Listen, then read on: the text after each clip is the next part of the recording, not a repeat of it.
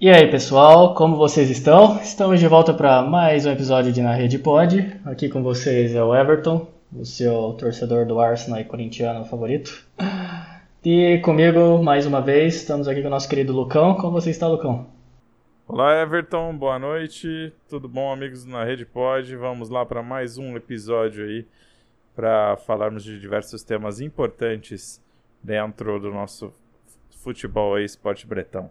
É isso aí. E hoje a gente vai focar um pouquinho mais no futebol feminino, hein? Futebol masculino também parado, ou não muito relevante. Então vamos aproveitar e falar da mulherada, né?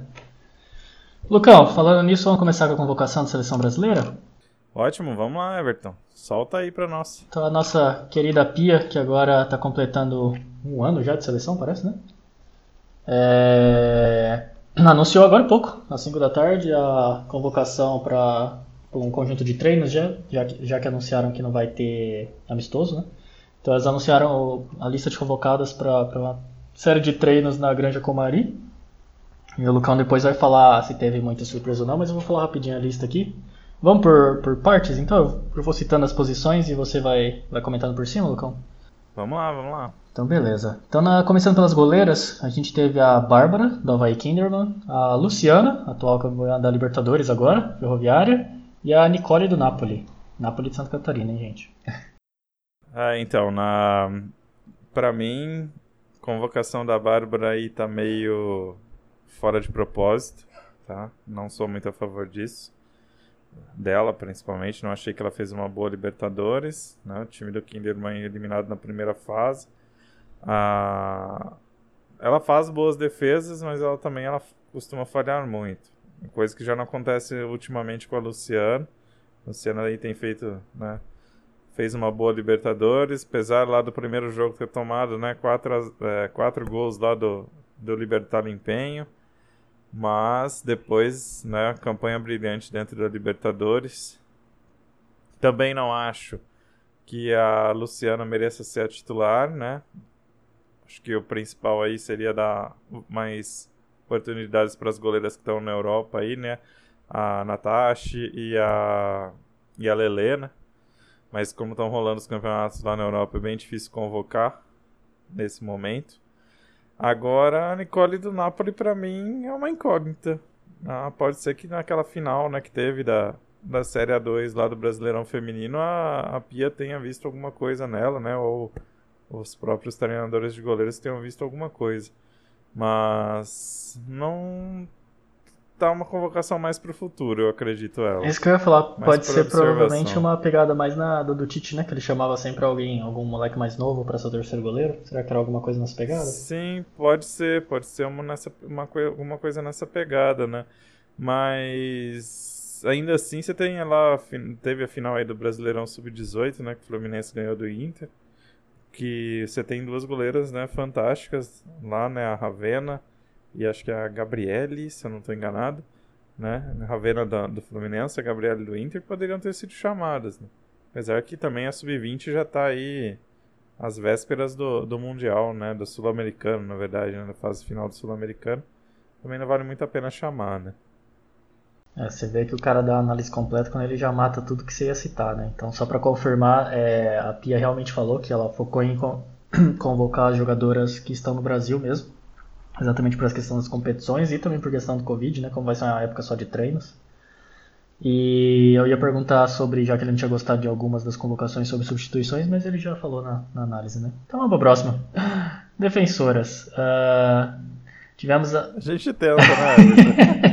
Não, tá mandando muito bem. A gente teve a Rafaele do Shangchun Dazong, espero pronunciar pelo menos 10% parecido que se espera, da China. A Bruna Benítez do Internacional, a Érica do Corinthians, Tainara do Palmeiras, Fabiana do Internacional, Poliana e Tamires do Corinthians e Camilinha do Palmeiras. Do Cal. Bom, acredito que na zaga a Pia já está começando a definir realmente quem vão ser os titulares. Já tá meio na cara que vai ser Eric e Rafael na, no centro da zaga, né? Talvez aí, né? Vamos ver como vai estar o estado da Erika após essa lesão, né?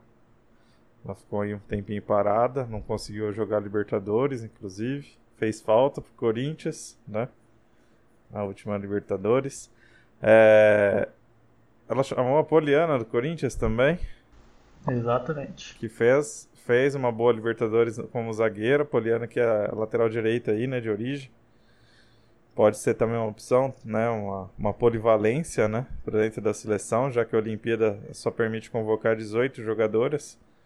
Então vai ser necessário ter jogadores aí que atuam em duas posições diferentes. A Rafaele também, né, zagueira e atacante ao mesmo tempo. A Érica tem também aí, né, a polivalência de ser zagueira, atacante e volante. Então isso dá uma vantagem também.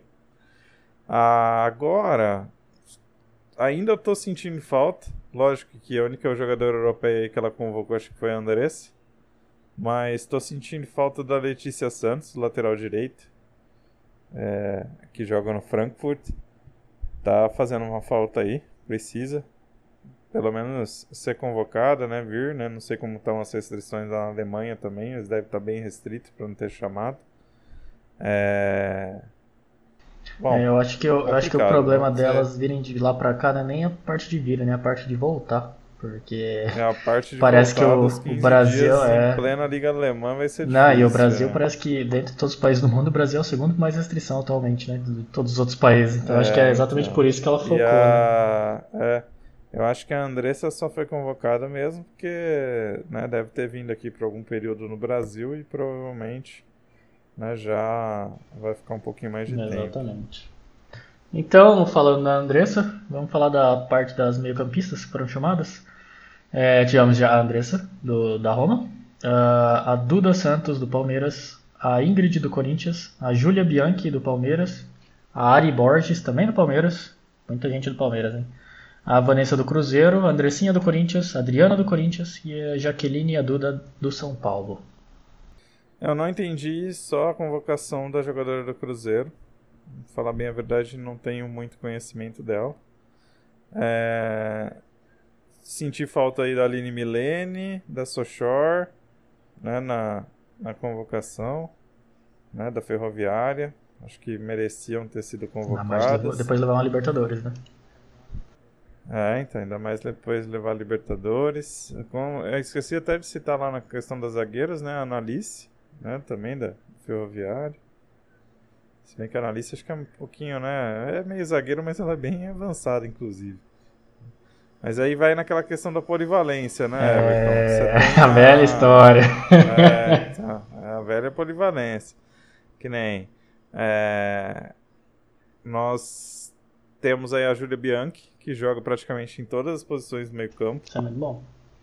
Você tem, né, deixa eu ver aí, Andressinha, praticamente só não vai ser titular se, se acontecer alguma coisa, né, porque agora com a lesão da Luana, a Luana teve uma lesão aí no, antes do jogo contra o, o Lyon na Champions. E tá fora da Olimpíada, não vai ficar não vai se recuperar até lá. Então, provavelmente a Andressinha vai ser titular. Né? É... Até porque a Formiga dificilmente aguenta né, 90 minutos ou até mais que 90 minutos numa partida. E a Formiga é presença certa, isso é fato. Só, só não está sendo convocada agora porque as jogadoras francesas estão com restrição, assim como as jogadoras da Alemanha, né? É, mas acredito aí que com relação ao meio de campo, o Brasil está muito bem. É, vou ter que concordar com você, Lucão. O Brasil está bem encaminhado no meio de campo, né? E, então agora para a parte final, os atacantes. É, temos a Cristiane dos Santos, Vicky Albuquerque do Corinthians e a Chuya Bia Zanerato do Palmeiras. Bom, vamos lá. Primeiro, é... a Cristiane está aí mais pela história dela, talvez, do que por realmente tá jogando, ultima, é, tá jogando alguma coisa ultimamente. Apesar dela sempre né, marcar presença, marcar, fazer gols, né, não tem feito ultimamente. A, a Chu é uma boa atacante, é uma atacante rápida, mas não sei, é opinião pessoal mesmo, não me agrada na seleção. É, a Bia Zanerato é a esperança de gols mesmo na, na Copa do Mundo. Acredito que ela vai ser titular novamente, assim como ela foi em 2016. É... acredito até que naquela semifinal contra a Suécia ela deveria ter sido a titular, né? Se não me engano, aquela semifinal da Suécia nas Olimpíadas, né? Foi a, a Cris, bem baleada, inclusive. É verdade, é verdade. Então, é, merecida, merecia ter sido dado uma chance para a Bia ali. Acho que a Bia teria desenvolvido melhor naquela, naquela semifinal. Ah, quem mais você falou? Ah, a Vicky Albuquerque faltou. A Vicky Albuquerque. A Vicky Albuquerque é pro futuro. Acho muito difícil ela ir para as Olimpíadas, porque também no ataque a gente está muito bem abastecido. Né? É, temos dentro lá da Europa bastante nomes também. Temos Debinha, temos Marta. Isso é bem difícil dela entrar aí nessas 18. Mas a Vicky é o nome certo, se ela continuar, né, jogando bem igual ela tem jogado. Ela é um nome certo aí para a próxima Copa do Mundo em 2023. Outro nome certo, você pode ter certeza, é a meio-campo Adriana, que na verdade a Adriana ela é meia, mas ela também é centroavante, né? Ah, polivalência aí. Senti falta. Sim, sim, senti falta da Grazi. Do Corinthians, foi artilheira, né? Da, da Libertadores. Senti falta da Zanotti de novo. Crivellari, né? Não sei se a Crivellari ou a Zanotti foram convocadas, elas foram. A Everton como meia, não foram. Aí, então, né? Vou sentir falta porque são as goleadoras mesmo. E parece que não sei, cara. Tipo, é um bloqueio que tem contra as atacantes. Então, né? Eu também não entendo. Não sei porquê. A gente vê que a efetividade do ataque é muito grande. O problema maior do Corinthians na Libertadores, por incrível que pareça, foi um deslize da defesa contra né, a, o América de Cali. Que, assim, é um deslize que pode acontecer. Né? Pra você ver que o Corinthians não perdeu nenhuma partida na Libertadores, tomou um gol e fez um monte. Então, quer dizer, já poderia se aproveitar o Corinthians como uma base da seleção e tá se levando aí meio Corinthians, meio Palmeiras. O time do Palmeiras nem montado ele tá. Né? Vai ser durante esse ano, talvez aí ele vá se desenvolvendo, né? Mas pensando numa Olimpíada, acho que o melhor seria levar um time que tá já entrosado, tá todo junto, né? E aí pegar ali as melhores jogadoras que você tem, né? Marta, né? Pegar é, vamos ver aí, né? Um, talvez a Lele, né? Que já tem até o conhecimento ali do clube, né? Para ser aí a goleira titular. Tentar pegar um a Júlia Bianchi, por exemplo, para potencializar o meio campo, né? Junto com a Andressinha. Então, tipo, eram, seria, teriam que ser assim, tipo, algumas coisas pontuais, né? Aproveitar aí essa base que tem aí o Corinthians, né? E acho que seria o mais lógico. Não, faz sentido, né? Quando você olha para as grandes seleções, na né, época que a Espanha dominava o futebol, era basicamente Real Madrid e Barcelona ali. A gente olhava para a Alemanha, é o Bayern de Munique. Sim. É sempre é um, é um, é um extra, né? um diferencial que ajuda. Sempre tem um time base. Sempre tem um time base. E você olha, por exemplo, para a França, no, no feminino, é o time do Lyon, com algumas jogadoras do PSG. Você olha para uma seleção inglesa, é praticamente Chelsea, Manchester City e Manchester United, né? Os três melhores ali, com algumas jogadoras do Arsenal. Então, quer dizer, é... a Holanda, né? Mesmo no feminino, ela tem ali algumas jogadoras que jogam junto nos clubes, né? Que nem a, a Miedema e a, e a Van de Donk que jogam no, no Arsenal. Então, sempre tem algumas jogadoras que jogam junto nos seus clubes. Mas no caso do Corinthians aí era uma potencialidade muito forte que poderia ser aproveitada e não é. Né? A Itália mesmo tem a base toda do Juventus. Então. Tem, e se você olhar os números, apesar de estar tá, das 24 jogadoras, 7 são do Palmeiras e 7 são do Corinthians. Você pode pensar que é muito mais ainda, dava para aumentar a quantidade de jogadores do Corinthians aqui. Dava, com certeza. É. Tem muita gente boa lá. Mas é isso, né, Lucão? Acho que tá bom de convocação. Vai ser uma convocação super divertida porque terão muitos treinos, nenhum jogo para assistir. Então, boa sorte para as craques brasileiras Sim. e bom treino. Bom entrosamento. Lucão, partiu Liberta? É isso aí. Partiu Liberta. Liberta feminina. Até a tristeza de lembrar, aí. hein? É, e a tristeza de lembrar fica pior agora porque, né, a, a premiação aí do Corinthians feminino, né, foi sofre agora, né, um, um bloqueio Simples judicial assim. por conta das contas que o Corinthians deve, né? Então, bloqueio aí da premiação do Corinthians feminino na Libertadores feminina. A Corinthians que foi aí, né, nas semifinais eliminado pelo América de Cali. América de Cali terminou em segundo lugar. Ainda bem, né? Porque não seria justo pelo gol Ah, não, não espírita que a Guarecuco fez nesse jogo. E depois, lógico, abala qualquer um no último minuto. Você tomar um gol e depois ir para os pênaltis, abala qualquer time. E Corinthians acabou sendo eliminado nos pênaltis. Aí nas, na final, né, a Ferroviária foi realmente superior ao América de Cali no primeiro tempo. No segundo tempo, foi uma pressão absurda do América de Cali. Luciana realmente salvou, mostrou por que ela é a melhor goleira das Américas. né? Isso com certeza. Agora ela está realmente mais, muito mais experiente do que estava lá na Copa do Mundo de 2015. Né? Ela- o pessoal costuma lembrar dela mais pela falha dela contra a Austrália no- nas oitavas de final lá, do que pelas coisas, pelos jogos bons que ela fez na carreira toda. Ela sempre foi uma goleira muito segura. tá? Então, a gente espera aí que ela seja, talvez aí, né, se ela não for a titular, que pelo menos ela seja a segunda escolha, né, na, da Pia aí para ir para a Olimpíada. É, dedos cruzados. E parabéns pra Ferrinha que, né, botou Lindsay e Camila como a primeira técnica aí, mulher a Pois ganhar a é, como Libertadores. você disse, Lucão, montou em três meses, né? Em três meses, Olha aí. exatamente. Em três meses aí. Aproveitou o bom trabalho já da Tatiele, né? Que foi campeã, primeira mulher campeã brasileira, né? E fez aí, né? A Ferroviária sair de um buraco, que foi aquele 4 a 0 contra o Limpenho, depois um empate contra o Penharol. Uma classificação emocionante no último minuto lá contra a Universidade do Chile. Depois mais emoções, né? Ganhando placar mínimo do River, pênaltis contra a Universidade do Chile nas semifinais, que aliás, goleira Campos da Universidade do Chile muito boa também, por sinal. E depois na final, realmente merecido.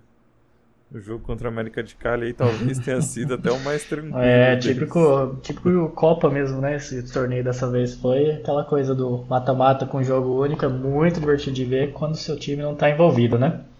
E- Exatamente. Apesar das dores do Corinthians. Agora então, é, exato. Apesar das dores do Corinthians, seguimos. Tem Libertadores de novo esse ano, né? Libertadores 2021, que vai ter os mesmos três times, né? Corinthians aí campeão brasileiro, o Havaí que foi o vice, e a Ferroviária aí que vai ser, né? Vai ganhar a vaga de campeã da Libertadores. Então vamos ter os mesmos três times na, Liber, na Liberta lá em, em outubro, se eu não estou enganado. Agosto ou outubro. É, no Chile, dessa vez. Então, cuidado, porque dessa vez a Universidade do Chile e o Santiago com Morning tudo. vão jogar em casa, né? Isso se a Universidade do Chile classificar, né? O Santiago Morning é o único que tem a, a vaga aí. Corinthians não tem medo do Santiago Morning, não. Está Depois tranquilo. 7x0, acho que não tem muito medo. não. E que sirva, É. que sirva de aprendizado o único erro cometido pelo Corinthians. Deixa de fazer um pouco de tanto gol na fase de grupo, deixa para distribuir um Exatamente. pouco mais esses gols na fase de mata-mata, para passar tranquilo e Sim. traz o caneco para nós. É, e manter a concentração, né? Manter a concentração mesmo nos acréscimos. É isso aí. Concentração é a palavra-chave, já dizia Adenor Bach. Concentrem-se. Bom, Vamos lá então pro mata-mata, né, Everton? O mata-mata que não Esse é só é, mata, não é ele só é mata, não. mata-mata Isso não é mesmo. roleta russa, não. É, então, para fechar a parte É, futebol feminino, vamos com a Champions feminina primeiro? Então, parece que a gente teve, já teve os, é, o sorteio, a gente já tinha comentado, né? Os sorteios e já começaram as partidas, né? Das semis, das quartas de final, perdão, né? Sim, sim. O Barcelona já deu uma, uma chapuletada no Manchester City. Meteu 3 a 0 sem dó, né? Pra variar. É, então, pra variar, um gol do Ochoala, né, a nigeriana. E aí, né, as jogadoras aí espanholas, né, seleção espanhola que vem em alta, a Caldente e a Hermoso fizeram aí os outros dois gols, praticamente dominaram o City e estão apresentando aí um futebol que pode trazer aí um título europeu, quem sabe para o Barcelona nessa temporada. Acho que aí praticamente o confronto está definido, apesar do City ser um time muito bom também. Ah, outro jogo que teve aí, Everton, foi o Chelsea Wolfsburg. Esse aí, um Inclusive com o resultado equilibrado. Acredito que é, não está definido ainda. Chelsea 2 a 1 gols de Samantha Kerr, né, que a, a australiana aí mais odiada por todos os brasileiros, né? Ah, e Pernille Harder, óbvio, né? Que a lei do ex tinha que prevalecer, né?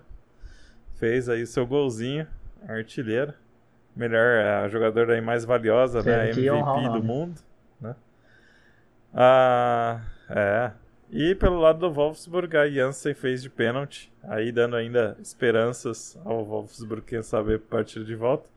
Wolfsburg aí tá praticamente com o título alemão perdido, né? Então só resta a Champions para comemorar alguma coisinha. PSG e Lyon. PSG perdeu em casa pro Lyon, apesar da partida ter sido muito equilibrado. Golzinho de pênalti da Renard, né? Todo brasileiro lembra. Como o pessoal costumou apelidar a Renard aí, dois metros de perna, né? Mas dados os apelidos, Renan é realmente melhor zagueira do mundo, dificilmente difícil de, de passar por ela. E isso mostrou-se muito claro quando o PSG aí não teve a Luana, que a gente já falou aí, né? Tá fora da temporada, tá fora também da Olimpíada. E aí entrou a Formiga no lugar da Luana. Óbvio que não dá para a Formiga manter o ritmo alto o tempo inteiro, apesar da Formiga ter jogado aí os 90 minutos. Não é o mesmo estilo. A Luana é muito mais armadora que a Formiga. Então acho que talvez a ideia do PSG tenha sido de realmente parar o Lyon. Tentar parar o Lyon. Lembrando que no campeonato francês o PSG conseguiu ganhar, mas o PSG tinha a Luana, né, que estava fazendo um ótimo campeonato. Agora vai ter que buscar alternativas né, tirar leite de pedra, digamos assim, o PSG para conseguir ganhar lá no Parque de França. PSG no, que vale ressaltar que Arena, no último né? episódio ainda faltava um jogo de volta, né? Que não teve, né? Exato. PSG aí, né, não teve o jogo de volta contra o, Sp o Sparta Praga por conta da Covid, né? Não conseguia sair do país. E aí tomou um WO de 3 a 0, mas ainda assim passou de fase. Acho que aqui fica muito difícil, porque você olha para o time do, do PSG e olha e espelha ele com o time do Lyon, você fala, caraca, olha esse time do Lyon. Não tem uma jogadora dentro das 11 titulares que não seja de seleção forte, tipo Inglaterra, França, Alemanha, Japão. Né? E aí você olha lá pro, pro Lyon, apesar de, do pro PSG, apesar de ter algumas jogadoras como a Dabritz, como a Katota, a Diani, a Gayoro, né, a Bachmann e tal, é, do meio para trás não são de seleções muito fortes, apesar de você ter a Ember lá, a goleira chilena, que é muito boa, mas Irene Paredes, a Dudek, Morrone, Lawrence, né, não são assim de seleções muito de chegar ali entre os quatro primeiros do mundo. Acho que talvez é isso que falta pro, pro Paris aí, para poder passar de fase.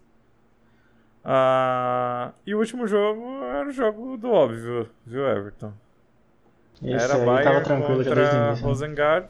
Rosengard. É, o Rosengard não, não tem como. É, Suécia aí no nível de clubes baixou muito. Apesar de ter aí a goleira titular da, seleção do Canadá, né, a Labé, a Rosengard não fez muito. Não deu muito sufoco no Bayern, não. Né? O Bayern aí que está com um time muito bem entrosado essa temporada. Mas ainda assim acredito que o título tá muito na cara de ser decidido entre Barcelona e Lyon. Talvez aí, né, o Chelsea dê um pouquinho de trabalho, né, o Chelsea ou o Wolfsburg. Então acho que não vai fugir muito disso não. Não vai aí a mãe Lucas ou Lucas Diná, como você preferir chamar, Daqui umas semanas a gente confirma aí essas previsões. e, bom, de cobertura de futebol feminino é isso, né? É, então vamos falar rapidinho da Champions masculina? Vamos lá. É, exato. Vamos só é, comentar os resultados aí, né, do, com relação ao último episódio que faltou a gente comentar. É do Bayern que já estava encaminhado, ganhou 2x1 da Lazio. E o Chelsea que passou pelo Atlético de Madrid de um jeito, de uma forma mais fácil do que eu imaginava. Então, é. depois tivemos os sorteios, exatamente. Sorteios dos jogos que vão Todos começar nós. na primeira semana de abril, pós-Páscoa. É, nós vamos ter Real Madrid contra o Liverpool, uh, City contra Borussia Dortmund, Bayern, Bayern contra PSG e Porto, Porto contra Chelsea. Acho que o Dail pegou mais, os dois mais tranquilos. Eu diria que é City e Chelsea, né? Assim, se o Chelsea continuar, continuar é. jogando o que tá jogando, né? Na teoria. É. Sim, na teoria, né, Everton? Na prática, a gente sabe que não vai ser tão fácil assim. É, os dois confrontos realmente mais equilibrados é aí é Real e Lyon e Bayern PSG. É, ainda assim, acho que passam aí Bayern e Real. Até pela fase do Liverpool que não vem sendo muito boa e também pelo PSG aí tá tendo, né, tá passando, não tá passando pelos seus melhores tá, momentos, tá, é. tá melhorando Acho agora. que o PSG na temporada que vem com o Pochettino vai estar tá bem mais forte, é. né? Sim, sim. City Dortmund, Everton, apesar do City ter um leve favoritismo, o City tem a pecha das quartas de final. Então, talvez, se vencer essas quartas Exato, de final, tem chance. encaminhe um título. Quem sabe, né? Acho que é a melhor. É, todo ano nós falamos isso. É a melhor oportunidade para o Manchester City ganhar a é. Champions. E todo ano ele cai nas quartas de final. Então, dessa vez eu vou ficar com o pé atrás, tá? Não vou apostar cravar o City de vez, não. No passado eu cravei que ele ia passar pelo Lyon, não passou. O Tottenham, cravei também. Mas o. Perdeu. Né? É. Tanto que o Tottenham tá, mas foi uma, aquela temporada que você faz uma vez né? só, né? O, o City dessa vez eu vou ser oposto de você e eu vou cravar que passa pelo Dortmund por, pelo que eu tô vendo que eles estão fazendo nos outros campeonatos. Eles estão devorando assim a liga inglesa com arroz e farinha é. ali tranquilamente. Não, a, a, o Dortmund continua com seus problemas de defesa tá ali, né? Vai lá, o Haaland faz 15 gols no jogo e o time toma 16. Sim, só que a diferença Exato. é que o Dortmund vai pegar uma defesa que e... não vai estar tá fácil. Quanto que do meio para cima no City, todo né? mundo ali é goleador. Sim, com certeza. Gundogan, então, preparado para fazer a lei do ex. E Porto e Chelsea é aquele negócio, né? O Porto tem aquela mística. Parece que ele produz alguns times aí, com o passar dos anos, que podem surpreender. Então, quem sabe esse Porto aí pode né, acabar surpreendendo. É um misto de jogadores jovens com jogadores experientes, né? E o Chelsea também na mesma toada, né? É um misto também. Pode ser aí. Mas eu acho que de Porto e Chelsea é aquele semifinalista que vai ser só semifinalista. É, a não ser que. Eu, eu chuto, a não ser que você pega ali um Real Madrid ou Liverpool e o Chelsea continuar do jeito que tá. Porque assim, o Thomas Tuchel, desde que ele assumiu o Chelsea, o Chelsea ainda não perdeu, né? Detalhe. Aí eu talvez aí apostaria num confronto mais Com pegado certeza. ali. Agora se pegar um Bayern ou o PSG, eu acho que. Um abraço. É... Vamos para a Europa League? É... Então a Europa League também está na mesma pegada. É... Encerraram-se os confrontos das oitavas de final, onde só ressaltar, Manchester United passou pelo Milan. É... O Milan que está na decadência, né? Começou bem o campeonato, a temporada, mas agora está na decadência, não, descendente, perdão. É, é, Ajax passou como esperado. A Roma passou pelo Shakhtar também como dessa temporada esperado. Meu Arsenal, apesar da sofrência contra o Olympiacos, perdeu o jogo de volta ainda assim passou. Ufa, tchau Sócrates. E acho que dos outros ali vale ressaltar o Tottenham, né? Que conseguiu a proeza de tomar 3 a 0 contra um time que teve o técnico preso, literalmente preso, no começo da semana, antes da partida. Que fase do Tottenham. Pois é. É, então. Aí você tem a surpresa. Exato. Que é o é. Slavia eliminando o Rangers, bem que não é tão surpresa assim. porque o Slavia vem fazendo aí desde a última temporada que ele disputou a Champions. Ele vem fazendo bons bons jogos, né? Tem um elenco muito bem qualificado, inclusive, né? E um técnico muito bom. É... Até esqueci o nome dele, mas vou lembrar aqui. Vou lembrar, calma lá. É o. É que é um nome muito complicado, né? É o Trip... Tripsovski. Tripsovski, tá? É, lógico, do outro lado ele pegou ali né, um time do Steven Gerrard, já campeão escocês, né? Que vinha muito bem. Mas, né? Tem ali né, seus destaques. O Lainca, né, o Stanciu, né, o Cima. Então estão jogando muito bem, né? E lá na defesa nós temos lá o grande craque que foi eleito até numa partida aí recente de entre Brasil e República Tcheca, né, que tivemos um amistoso. Ah, é verdade. Foi eleito até o craque do jogo, né, o Kudela, né? Então, se você lembrar lá do Kudela, ele é o zagueiro titular aí, né, do time. É, o Kudela realmente joga lá bem enfiado né, na zaga, muito bom. Uh, então, Cara. voltando para os sorteios, é, nós... E agora o Arsenal vai é, pegar, vai enfrentar. Davi né, Luiz e Gabriel Magalhães contra o Kudela ali no meio. É... então, já adiantando o primeiro confronto das quartas, Arsenal e Slavia Praga. É, também teremos Granada e Manchester United. É, então, Kudela, gran... Bumbum Granada, né? É isso aí. Vamos lá. Vamos ter também Ajax e Roma. Opa. E Dinamo Zagreb contra Vidia Real. Olha, todos os uhum. confrontos bem equilibrados. Não, é, eu diria que a fase o, do Arsenal surpresa, aí. Não, é, que é equilibrado é o Manchester United, é... teoricamente era pra estar melhor, segundo colocado na Liga Inglesa, mas olhando Granada e Manchester, eu também chuto que é um jogo equilibrado. Sim, sim, sim. É, você olha também para Dinamo Zagreb e Vila Real. Vila Real tá aí jogando as esperanças né, dentro da, da Europa League. E o Dinamo também, né? A chance do Dinamo se consagrar de não ter feito um ótimo trabalho, né, de base principalmente. Aí você tem Ajax e Roma, que é o confronto, como é que fala? Mais popular, né? Exato. Mas isso não quer dizer que em nível técnico vai ser muito bom. O Ajax tem um bom time, mas a Roma, para mim, ainda falta desenvolver muito. Vou torcer pelos meninos Davi Neres e. Tem que melhorar Antony. muito ainda. E é isso, é verdade. Acho que não. não... É. É, não tem muito o que, que falar dentro da Europa League, não. É esperar as semifinais. É... Então vamos pro. Ah, só para citar então rapidinho. É... Hoje começaram os jogos das eliminatórias da Copa do Mundo. Da... Hoje não, perdão. Ontem começaram os jogos das eliminatórias da Copa do Mundo da Europa e da África, se não me engano. De outros continentes peço perdão se também começaram e eu não citei. Mas só para jogar por cima assim alguma surpresinha ou outra, Hoje tivemos Espanha 1 a 1 contra a Grécia, que eu diria que é um resultado bem inesperado, né? Teoricamente. É, também tivemos. Perdão, agora já na África, deu um branco aqui.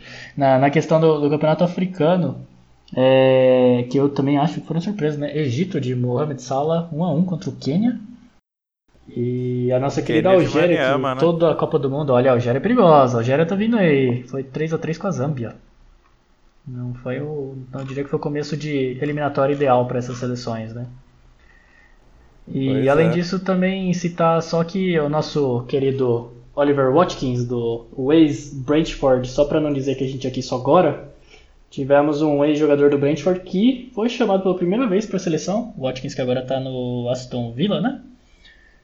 E estreou com gol contra o San Marino, entrou no segundo tempo no lugar do Calvert Lewin, do, do Everton, que já tinha feito dois, ele entrou e completou um, digamos, um hat-trick indireto. Então aí, um abraço torcida do Brentford, falamos bem de vocês e estávamos corretos. Lucão, algum... Isso aí. Brentford Brasil, né? Nós somos os fundadores aí da Brentford Brasil. Não, é só. Tá, estamos no início ainda, né? Você tava falando lá, né? Surpresa. Exato, a Holanda. E olha que a Holanda, Holanda quando eu olhei ontem o jogo, perdão, eu só falei os jogos de hoje. É, eu olhei pra, pra escalação da Holanda já não me empolgou. Eu olhei pra ela e falei, isso tá com cara de jogo é. treino. Parece que cara, o técnico tá. O Frank de Boer tá testando. Sim, parece que a. É, parece que a Holanda tava testando. E aí, já hora que vai enfrentar uma Turquia que tem Chanarnoglu, que tem uma zaga muito forte, né? Com o Kabak e com o. Pois é. O Soyuncu, né? Uma zaga de Premier League, né? Que não é uma zaga fraca, inclusive, de Premier League, é uma zaga titular de Premier League. É, você pega ali atacantes, né, como o Yilmaz, pegou, fez um hat-trick. Né? Então o cara... Os caras realmente destruíram o jogo. Né? Mostraram aí que a Turquia tá, tem um futebol que pode chegar na Copa do Mundo. Inclusive tem um técnico que já tem experiência lá em 2002 na Copa do Mundo. Que tem experiência de Eurocopa então é um cara que, né, o Senol Gunes, que tem muita experiência, é um cara que pode levar a Turquia mesmo para a Copa. Ele entende que o comportamento defensivo da Turquia tem que ser muito bom para conseguir chegar lá. E essa é a diferença. Para a Holanda sentiu muita falta do Van Dijk e realmente o Delite sozinho não dá conta. Então, a Holanda carece muito de jogadores no, no, aspecto defensivo. Os goleiros são os mesmos goleiros da Copa de 2014. Stecklenburg.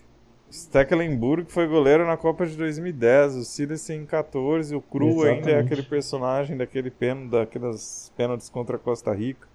Então, quer dizer, falta um goleiro. Talvez o que dê mal para a Holanda nessa questão de goleiro é você ter no no Ajax, que é o principal time, o, o Onana, que não é holandês. E ter outros goleiros né, em outros grandes times né, da própria Holanda que ainda não mostram tanta segurança igual esses três. Se bem que esses três ainda são bem seguros. Né, ultimamente andam bem seguros. Então falta goleiro e principalmente o setor defensivo da Holanda está muito fraco. Ofensivo a gente sabe, tem Depay, tem outros caras ali que podem resolver, né? Promes, é, De Jong mesmo, pode estar resolvendo, né? Você tem Ryan Gravenberg aí no banco, não dá para entender a lógica daí do De Boer nesse jogo. E, bom, vamos ver, né, como é que vai ser torcer pra não ser eliminado de novo ficar passando vergonha, né? Aí vai jogar só a Euro, passa vergonha não na Euro mesmo. também. É, vale ressaltar exatamente isso que eu ia citar, que as eliminatórias, principalmente na Europa, elas são bem traiçoeiras, né? Porque essa divisão de vários grupos, então quando cai assim, dois times mais ou menos equilibrados no mesmo grupo, lascou-se, né? Bom, é, temos mais uma notícia, né? Pra gente. Só pra. É, o novo quadro agora é o quadro Eu Avisei. Vamos falar rapidinho da bagunça que tá a Copa do Brasil e que em breve também vai se é. replicar para o Campeonato Paulista. Mas é a questão dessa baderna de ficar trocando jogos, continuar tendo jogos e trocando de local para fugir dos estados que não tá tendo jogo, permissão para ter jogo, né? Então a gente vai citar um clássico local nosso, né? Da cidade de onde nós dois viemos, que é o MAC, Sim. né, Lucão? É, então, pois é, o MAC foi jogar contra o Criciúma Primeira Exato. partida. Aliás, era em Marília, né? Primeira partida. Em Varginha, trocou sua partida. Foi para Carias, era para ser em Marília, exatamente. Aí a partida foi mudada lá para Varginha, Minas Gerais. Marília viajou até Varginha. Chegou em Varginha, mudaram o local. Vamos para Cariacica, Espírito Santo. Ah, tudo bem. Foram lá até Cariacica. Marília empatou 0 a 0 né? Regulamentozinho filho Não é justo ser eliminado por uma regra é, por um regulamento muito sacana, sendo que você não está jogando em casa. Se bem que essa questão de jogar em casa sem torcida ela não vale nada. Então quer dizer, né, teria sido mais justo, pelo menos se fosse jogo único, ter uma prorrogação ou ter pênaltis, já que era para pelo menos ser mais justo. Né? Até porque o Criciúma, tanto o Criciúma quanto o Marília, os dois jogaram muita bola não. O jogo foi bem feio. E a questão do eu avisei é, nós citamos no episódio passado que havia um risco muito grande desses times voltarem e ter Covid, tá? Então, foi o que aconteceu. o time do Marília voltou e surto de Covid. Apesar do Marília aí estar tá com o campeonato da Série A3 aí parado, né? É péssimo pro time. É. Pra sorte deles. E também péssimo porque não vai dar muito legal, né? Não ficou muito legal. Vai perder. E vai perder. Como é que chama? Vai perder físico, né? Vai perder forma física. Vai perder ritmo. E o Maria estava com um ritmo muito bom. E... É um time que ainda não tomou gol na temporada. E como eu disse, agora o Paulista tá com essa frescura, né? De jogar jogo pro Rio de Janeiro. Então pode anotar que daqui a pouco o Corinthians já passou por uma. Agora, recentemente, né? Já teve esse problema. De que tava descontrolado lá, até teve demissão, né? O cara pediu demissão, acho que foi, porque ele não conseguia controlar os jogadores do Corinthians de ficar quieto em casa. Pois é, o Dr. Grava, né? filho do lendário Dr. Joaquim Grava, né? O Dr. Ivan Grava pediu demissão por exatamente por conta disso. Então, tá na hora de quietar o bumbum e entender que segredo, vai precisar passar tudo isso daí de novo, né? Para daí termos, é, para daí depois temos realmente uhum. jogos. Eu acho que a, a falha maior foi em não reduzir o Campeonato Paulista e por não ter reduzido o Campeonato Paulista, vai acontecer de novo, de ter jogos atrasados. E o mesmo vale no, no quesito do, dos outros campeonatos também. Copa do Brasil mesmo, com todos esses jogos a menos, ela ainda assim está muito grande. Então tinha que ter sido pensado aí um modo de reduzir, uhum. ou de pelo menos criar pequenas bolhas, né? de times, por exemplo. Faz um ter regional, pensado né? numa fase de grupos, igual é a, a taça da Liga Portuguesa, por exemplo. Né? Isso, faz um grupo mais regionalizado, né? Bota ali os times pequenos para jogar entre si primeiro e depois coloca lá os times que estão na Série A do brasileiro, Série B do brasileiro, para poder jogar. Mas essa foi a falha.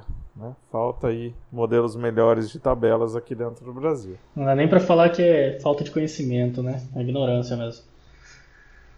Exato, é no é. masculino, é no Mas, feminino. Mas enfim, chega de falar de coisa ruim, né? É, então. É... Lucão, a gente prometeu um tópico semana passada e a gente não falou. Acho que agora a Isso gente aí. tem um tempinho sobrando. O que, que você veio trazer para nós de informação, Lucão? Pois é. Vamos falar de história. Ah, então, nós ficamos de falar sobre periodização tática, né? periodização tática aí, é, hoje. Hoje ela é atual, né? Lá atrás, há uns 10 anos atrás aí, talvez 15 anos Olha atrás, né? vamos ser mais precisos, ela era coisa de louco. Como a grande maioria das inovações, né? Ultramodernista, né? E aí é lógico, Sim, sim. Ah, não vai dar certo no futebol, não vai dar certo aqui, né? Não, não tente fazer, né?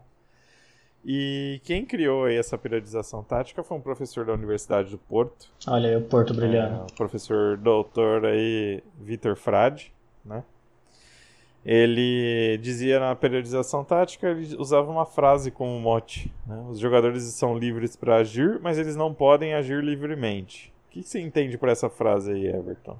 Eles podem ter criatividade, mas eles têm que obedecer a um certo, vamos dizer assim, posicionamento, digamos assim. É um exemplo, né? Exato. Tem que seguir uma ordem lógica, uma Isso. ordem de modelo de jogo, que aí foi aí que foi instituída a questão do modelo de jogo. Onde eu posso atuar? E em que local eu posso atuar com mais liberdade? Eu como jogador. Como técnico, você tem que pensar no seguinte: você tem que dar situações de jogo para o cara, né, dentro do treinamento, mas que não pareçam realmente aquelas situações de jogo. Ou seja, é como se fossem alguns jogos que você vai fazer, mini jogos que você vai fazer para gerar essas situações. Quer um exemplo disso, mais atual? Os rondos do Guardiola. Hum, tá? Agora sim. São um tipo de. É um tipo de jogo que você vai jogar lá, né? Vai fazer lá suas. É, seu 1-2 lá, né? Brincar de tabelinha, né? Lá de, de bobinho, né? Que a gente costuma falar. Mas num modo muito mais hard, né? Para o quê? Para treinar o passe. Você treina o passe rápido. Não só o passe, como o pensamento. E o deslocamento. Também, né? Exato. E o deslocamento, pensamento rápido, né? Os reflexos, principalmente. Uhum. Então, o que acontece na periodização tática, né? Ela é uma metodologia de treino que ela vai operacionalizar aquelas ideias do treinador. Então, ou seja, você vai colocar lá num, num vai ter um processo de ensino e aprendizagem, então é muito mais voltado para o modo pedagógico da coisa, tá? Em que você vai ter tudo desenvolvido de acordo com o modelo de jogo lá que você quer. Então, tipo, ah, eu quero um time mais ofensivo. Então você vai oferecer situações de jogo de pressão alta, é, colocar o jogador lá num posicionamento, né? Os jogadores em posicionamentos que gerem essa pressão alta, tá? Cada um atuando no seu setor. É, ou às vezes até nem atuando nesse setor, mas sim tentando rodar a bola ali entre eles. Né? É... Então todos os exercícios de treino tem que estar dentro do modelo de jogo. Até a parte física, Ever. Olha aí. A história, a história de correr em volta do gramado, ela não existe mais na periodização uhum. tática, tá? A não ser que haja um motivo para ah, isso. Sim. Tá? Então tem que haver um motivo, né?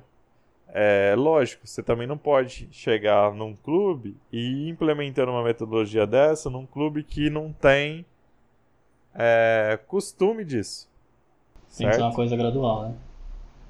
Exato. Então, é, foi assim que começou o José Mourinho no Porto. Saudades, Mourinho. Ele foi introduzindo é, alguns. Que foi o primeiro cara que usou a periodização tática, tá? É, ele foi introduzindo os conceitos. E ao introduzir esses conceitos aí, ele foi introduzindo partes por partes. É, na temporada dele com a União de Leiria, né, foi muito bem no Campeonato Português. Isso em uma uhum. temporada. Depois ele vai para o Porto, implementa o mesmo sistema, né, a mesma sistematização.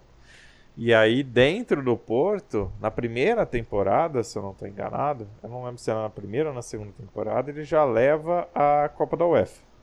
Além de levar Campeonato Português, levar a Taça de Portugal, leva tudo. Né? É verdade. Dentro desse tipo de periodização tática que ele estava levando lá o modelo de jogo dele. Então, né? só para só ver se eu entendi, Lucão. É, periodização tática uhum. não é um conjunto de regras fixas. Ele é um esquema onde você adapta de acordo Isso. com o esquema que você quer jogar, de acordo com a tática, o modo de jogar que você quer. Exato. É, o modelo de jogo, né? A tática, o, o estilo de, de jogo que você vai imprimir uhum. também. Então o modelo de jogo ele compõe várias coisas, né? Não é só a, a formação tática, né? Lá o 4-4-2, por exemplo é, como joga cada jogador em cada posição, o que, que aquele jogador vai ter na função dele, então o que, que vai fazer o meia direita, o que, que vai fazer o meia esquerda, qual, é, o, que, o que eu quero naquela função, entendeu? Ou quais variações eu quero naquela função também, né? Você pode ter variações. Entendi. Né? Eu posso, por exemplo, botar um armador na direita e um cara mais velocista na esquerda. E aí também, se eu quiser mudar isso num outro jogo, eu faço, né? É, de acordo com isso tá? Ah, só para deixar citado, né? É com base nesse modelo de periodização tática que o Porto ali acaba levando tudo, né? Champions League, é, faz aquela temporada fantástica lá em 2004, né? E aí, com isso, alavanca a carreira do Mourinho. E aí, com, isso, com o Mourinho alavancando sua carreira, começam a surgir vários treinadores portugueses não é à toa que agora a gente vê aí Jorge Jesus, Abel Ferreira vindo para o Brasil, mas você vê o tamanho do atraso que a gente está, né? Lá na Europa, Porto ganha a Champions em 2004. Nós estamos começando agora a trazer os técnicos portugueses para cá, né? Para tentar dar uma avançada maior né? nessa parte de estudos e tal, né? De deixar nossos clubes mais avançados. Nós estamos em 2021, fazem 17 anos. Velho. Só isso, só. Tá quase, tá quase alcançando então, a maioridade. É, só, só. isso. então, tá, tá um pouquinho longe, né? Então, dentro da, da periodização tática, só para contextualizar e, e, finalizar, tá, Everton? Você tem uma dimensão hum. tática, né? Que é como o seu, o seu time vai se posicionar em campo. Você tem outras dimensões aí, né? Cognitivas, técnicas, físicas, mentais, estratégicas, socioculturais também, porque você tem que saber, por exemplo, o background dos seus jogadores, é importante você saber. Tudo isso numa dimensão só. E isso tudo, essas duas coisas estão interligadas né, entre si e também com a organização do jogo, a cultura tática do time, tá? São jogadores que pensam aí a mesma coisa o tempo todo, né? E também com a tomada de decisão coletiva. Porque quando você tem que tomar uma decisão, você, jogador, toma uma decisão, você está tomando a decisão pelo seu time. Então, tudo isso está inserido dentro da periodização tática. Então não é só uma dimensão física ou dimensão tática, tem uma dimensão mental Ela também. quase tudo praticamente. Né? Sim, é tudo, tudo praticamente. E é um modo muito, muito utilizado hoje para o calendário europeu que é super apertado. Então é um jeito de você periodizar os, os treinos, deixar eles o mais curto possível, mas de alto rendimento, tá? É tudo sobre qualidade, nunca quantidade, né? Exatamente, tudo sobre qualidade. É Show é de aí, bola, só pra. Você consegue citar, tirando o Guardiola, um outro exemplo aí bem nítido hoje em dia? Tirando o Guardiola é, assim, Mourinho, Klopp, Klopp, né? O Klopp, mesmo no, no Mainz, ele já começa instituindo algumas coisas, né? Uns treinos já com bola, por exemplo.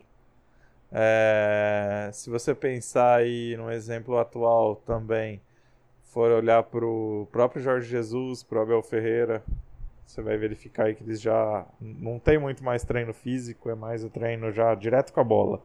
O próprio treino físico ele já é com a bola, né?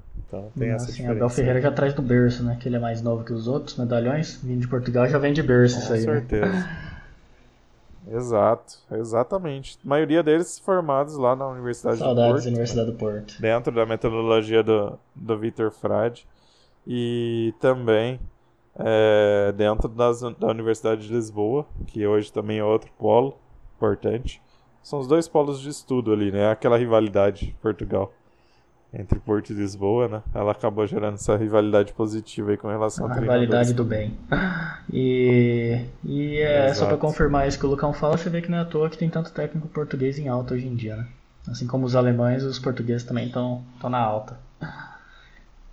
E, mas é. é isso aí, obrigado Lucão pela, pela mini aula que você deu pra gente. É, muitos, muita coisa importante para aprender. Fica aí é, um comecinho, né? Um gostinho de periodização tática para quem quiser mais informações aí, dar uma pesquisada maior.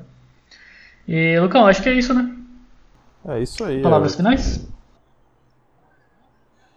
Ah, palavras finais mesmo, só torcer pra esse negócio acabar logo, né? Pra gente poder sair pra rua aí, né? Vem pra rua, pra hashtag vem pra rua. hashtag vem pra rua. E é isso aí.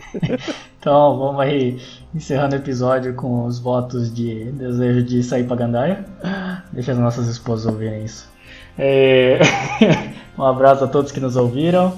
É... mais uma vez, interage aí com a gente, pessoal. Instagram e Twitter, ambos com na RedPod, o nome do podcast. Estaremos aqui semana que vem para falar das informações e notícias relevantes que houverem durante essa semana. E até lá, pessoal. Um abraço.